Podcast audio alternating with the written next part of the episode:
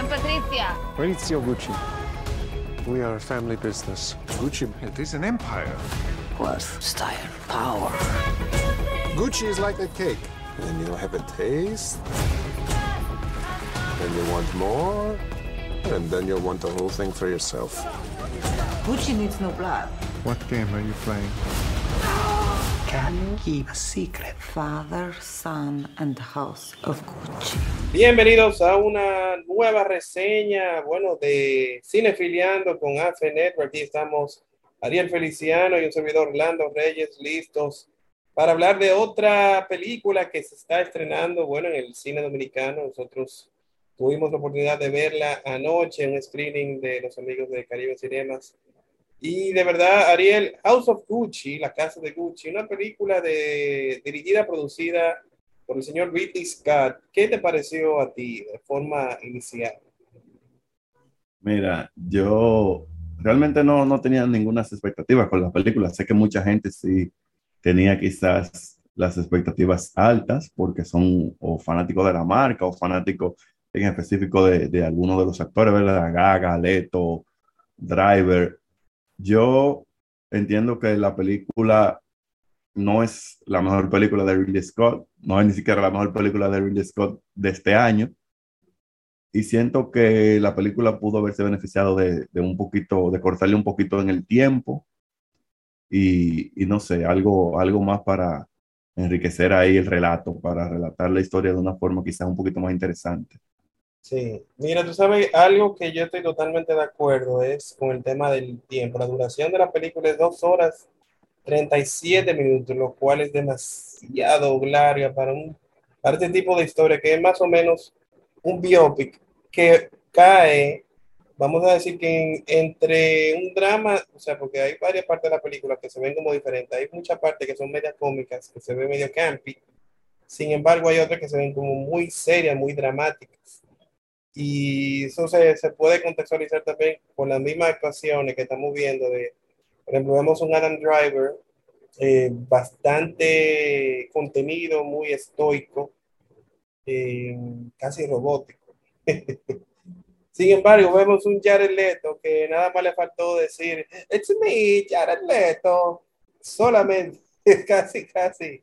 Era una caricatura eh, yo entiendo que él querían quizás hacer, usarlo como el, como el elemento cómico, pero rayó varias veces en la, como tú me decías anoche, en la sobreactuación y se veía bien caricaturesco.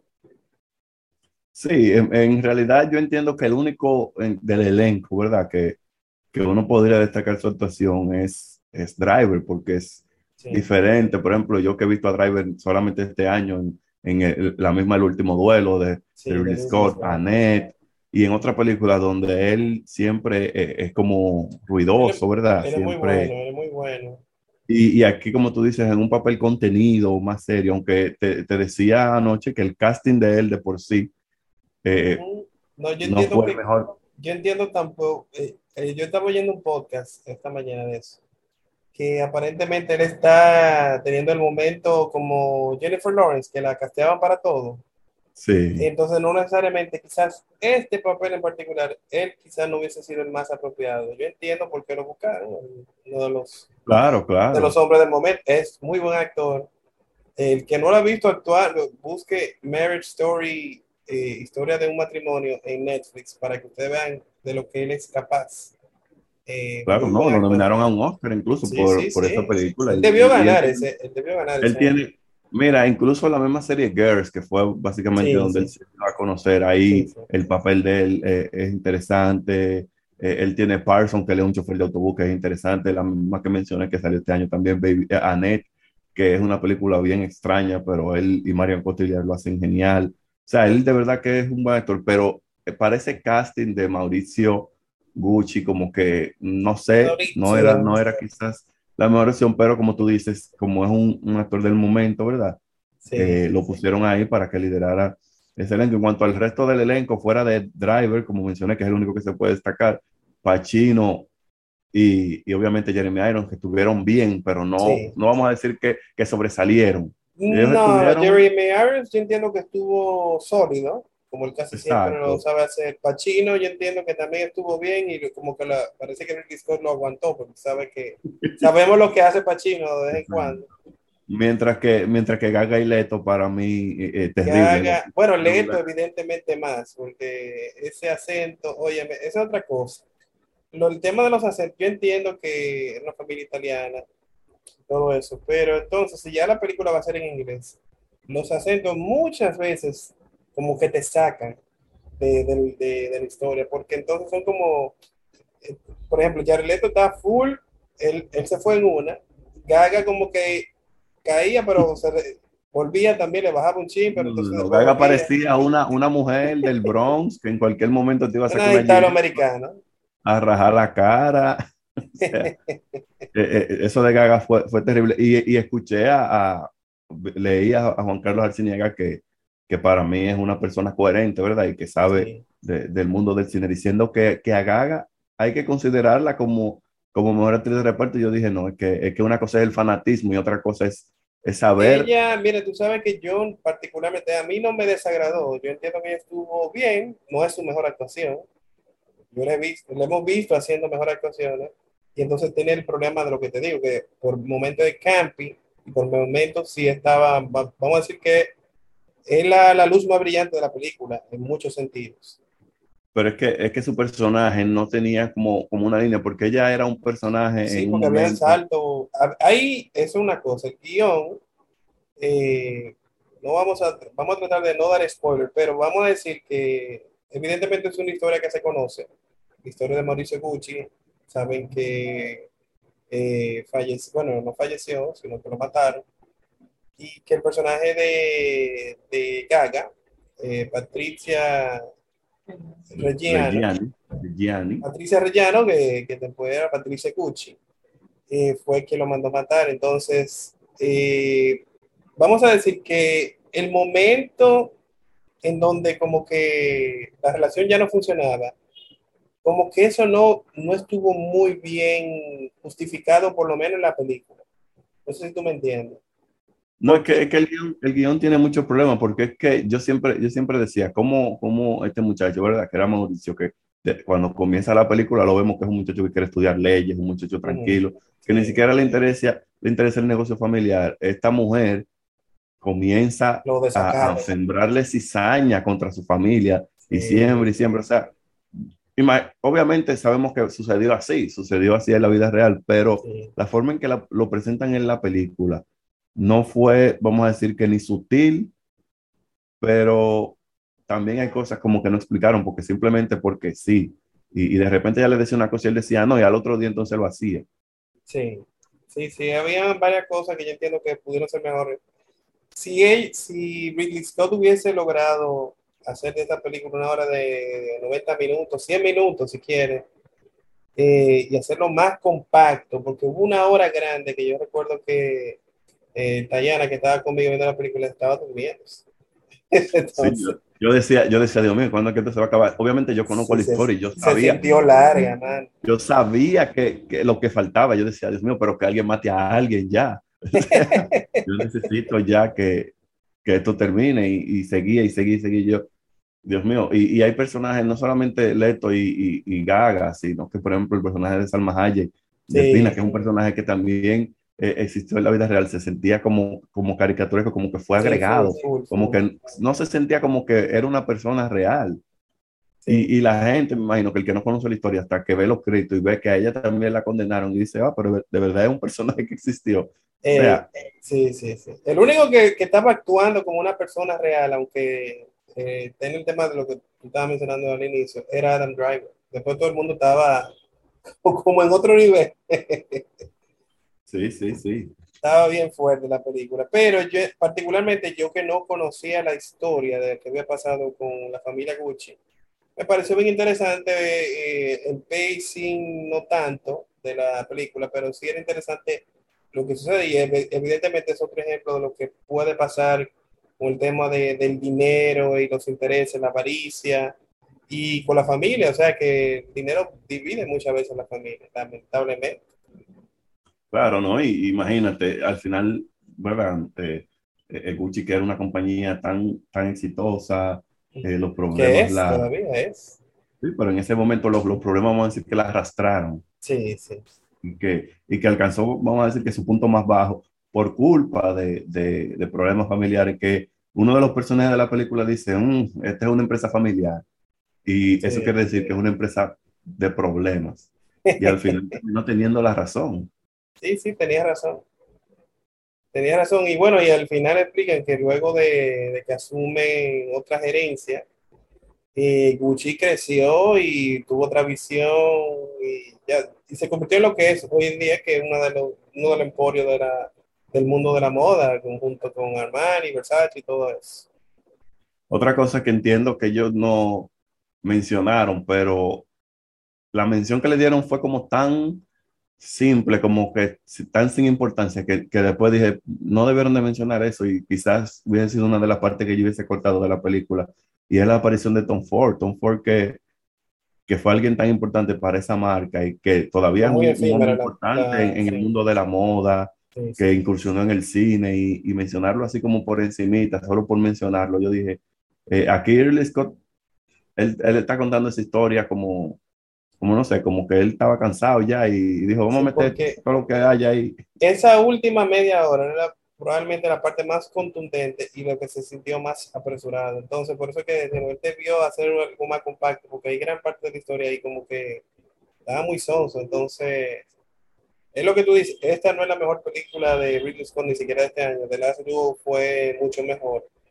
Y eso, que esa tampoco es corta, pero, pero, eh, pero está muy, lleva un país mucho mejor que esta película. A pesar de todo eso, yo entiendo, para mí, yo entiendo que va a ser una película que va a funcionar muy bien para todos los amantes del mundo de la moda, para todos los fans de Gaga.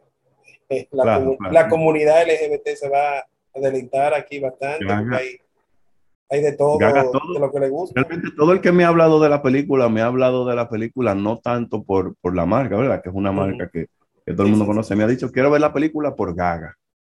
Por Gaga, por Gaga, por Gaga. Y además que ya ha sido la pieza comercial, la, la atracción. Y como ya viene de, por ejemplo, le, le, ha ido muy bien, le fue muy bien con American Horror Story, le fue muy bien en A Star is Born. Y evidentemente la parte musical, eh, eso es otra cosa, ya, ya es una superestrella musical. Pero aún así, aún así yo siento que ella necesita quizás eh, hacer otra película donde, al igual que esta, no cante, pero tampoco tenga que ser un acento tan exagerado, como que hacer algo un poquito más sobrio para ver, porque siempre ya sé, por ejemplo, en American Horror Story ella era una vampira y era ese personaje que era básicamente una proyección de la gaga real. Sí, sí.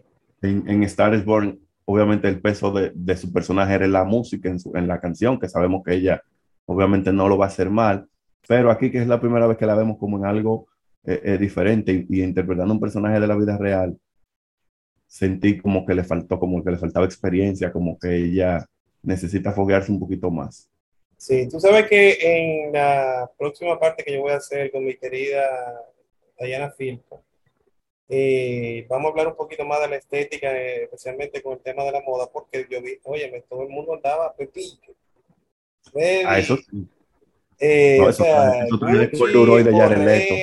reloj, o sea, señores, eh, en eso, vamos, a decir, vamos a decir que en diseño de producción, la fotografía no está nada mal, y la, bueno, evidentemente la producción en sí fue, se, se nota que una producción saludablemente con buena, una buena inversión. No, en, el vestuario principalmente, porque si estamos hablando de una película de moda, ¿verdad? Que no fue ni siquiera el foco principal, porque eh, si hablamos de una película de Gucci, Gucci eh, estaba en un segundo plano, lejos.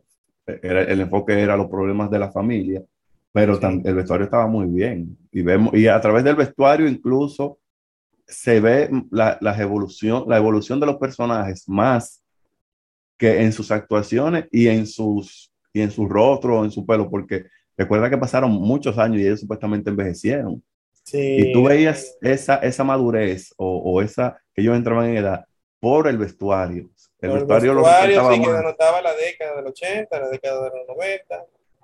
Y, porque bueno, Adam Driver tuvo el mismo, el, el, peinado se lo cambiaron, pero se el pelo lo cambiaron el peinado, se recortó en una, en una se tiñó de rubio. Eh, pero sí eran leve, eran leve. Gaga casi siempre era muy parecida. Parece que la señora Patricia siempre tenía ese corte como corto. Sí, hasta el final, obviamente que ya ella en la escena final cambió. Leto que cambió a lo largo de la película, ¿verdad? Diferentes eh, estilos, hasta que finalmente un estilo un poquito más. Sí, tú sabes que Leto eh, al, principio, como yo fui a, ver esta película y solamente eh, quise no conocer muchos detalles, nada más sabía que estaba Adam Driver y Lady Gaga y Pacino. Yo no me recordaba que Jared Leto estaba en el elenco y veo a este señor en la introducción, él está, evidentemente él está irreconocible. Que vea a Jared Leto en su Instagram y lo vea y dice, no, pero no es mío. Porque evidentemente hay un trabajo de maquillaje y de vestuario muy, muy importante, pero eh, yo cuando me puse a pensar en, esa película esta mañana, lo que sentí fue como que Ridley Scott tenía este, este super elenco, que es un super elenco. Y él dijo de que, yo voy a dejar que esta gente haga lo que yo y, el único, y el único que se aguantó, como que dijo, no, yo no voy a estar en, este relajo de con esto loco, fue Adam Driver. Claro, y, y te voy a decir algo, Leto es otro que en los últimos años, porque él tiene ya mucho tiempo actuando, pero él también, al igual que como digo de Gaga, debe de hacer un papel donde no se hable tanto de su transformación, como un papel más Sí, sí, sí. Sí, porque él es muy bueno, oye, él es muy bueno, pero no. ya en los últimos años se habla de lo que él hizo en backstage, ¿verdad? Como fue el caso de Suicide Squad, que fue que dio, hizo Más, más espuma que, que, agua, Regalaba, que regalaba ratones y vaina. al final lo que él hizo en la película no hizo nada y, y, solamente quedan las historias de lo que él hizo en el backstage. Aquí se maquilló muy bien, sí. cuando viene a veces mudó un año a París para aprender el acento, lo que sea, jugó mucho Mario Bros. A Italia, sí, se estaba viendo mucho a Mario. Mira, Paolo, Pero llega un punto en que, en que los actores deben como de dejar ese tipo de cosas atrás. Y, porque entonces ya tú te vuelves eso, tú te vuelves, y él en los últimos años eso es lo que él, ha hecho, aunque en el Club de la Pelea, en Escape Room y en otras películas él era un poquito más contenido, aquí ya en los últimos años él se ha vuelto eso. El tipo que se disfraza y que hace mucha payasada eh, eh, detrás de cámara. Bueno, Ariel, ¿algo más que tú quieras comentar de esta película? ¿Te entiendes que vale la pena verla a pesar de todo, de toda la acabada que, que, le estamos dando? Mire, yo entiendo que la gente tiene que verla para que Ridley Scott no vuelva a hablar de los millennials de nuevo. porque acabó con los millennials, porque no fue el último duelo. Pero yo entiendo que si usted es amante de la moda, ¿verdad? Eh, imagino que Tayana va, va a hablar sobre eso en, el podcast que ustedes van a hacer. Sí vale la pena de que tú veas un poquito, ¿verdad? Dentro de, ese mundo de Gucci. También, como dijimos, el vestuario está muy bien. Adam Driver, eh, contenido, pero bien, igual que, que Irons y Pacino. Pero no podemos decir lo mismo de Gaga y Leto, aunque sé que los fanáticos de Gaga van a decir que ya está bien. se atreven a nominar a Gaga, ¿eh? pero lo que yo sí. creo que también van a nominar a Jared Leto, pero para los mm, no, puede darse el caso de que lo nominen para las dos cosas.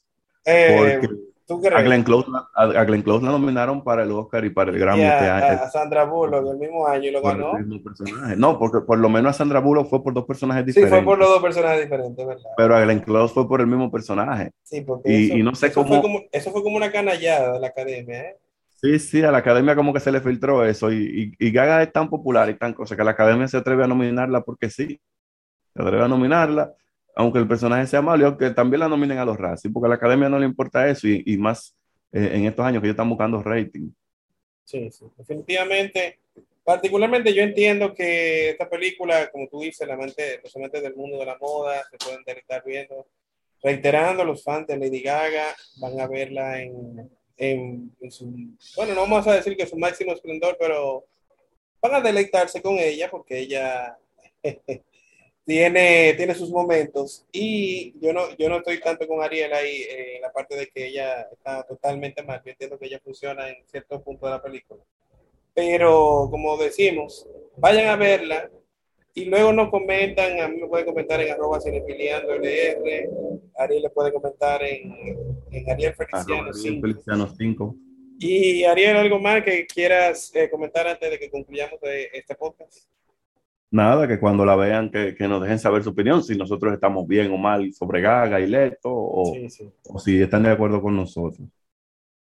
Perfecto. Bueno, de nuestra parte lo vamos a dejar hasta aquí. Nosotros seguimos cinepeleando.